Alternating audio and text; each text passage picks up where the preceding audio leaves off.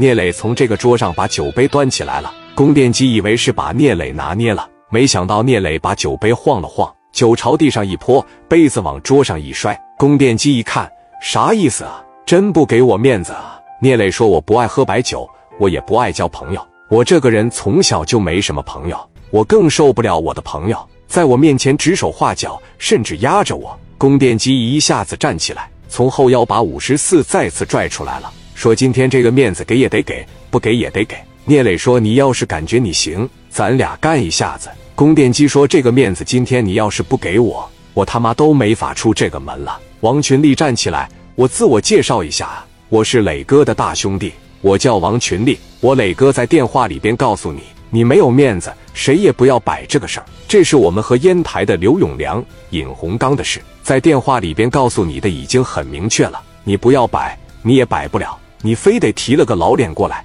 那怪谁呀？在电话里面不给面子，见着你以后就得给面子啊！再说，如果你要是好说好商量，真是一个摆事的态度，就拿出一张笑脸来。知道我哥为什么不答应你们？想知道原因吗？我让你死个明白！我哥这个人最恨的就是别人要求他叫他做事。你完全可以说，磊哥，烟台这边啊，确实也挺难的。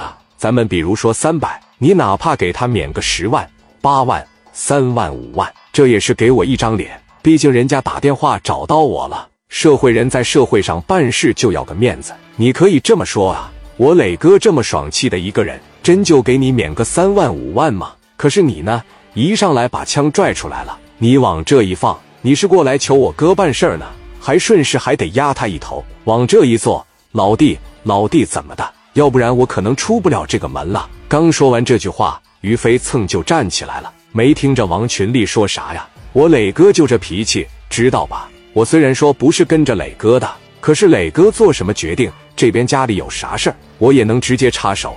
我俩是哥们。宫殿机说：“聂磊手底下的兄弟不会说话，不会管一管吗？”于飞骂骂咧咧来到了宫殿机跟前：“你他妈跟谁呢？”顺手把宫殿机面前的五十四拿到手中，往后脑勺上一顶：“我告诉你呀，今天不打你。”算他妈挺给你脸，知道吧？但今天要是真不给你两下子，你真是不知道聂磊是干啥的。你嘴里边再给我不干不净一个，他妈崩了你，你信不信啊？宫殿基说道：“你是凯迪亚会所的于飞是吧？行，是我不摆了，我回去就得了呗。别生气啊，各位，你们是哥，你们是爷爷，还不行吗？哥们，把五十四给我呗。”于飞说：“给不了，这小家伙还挺好的，给我吧。”别影响我跟磊哥喝酒，滚犊子！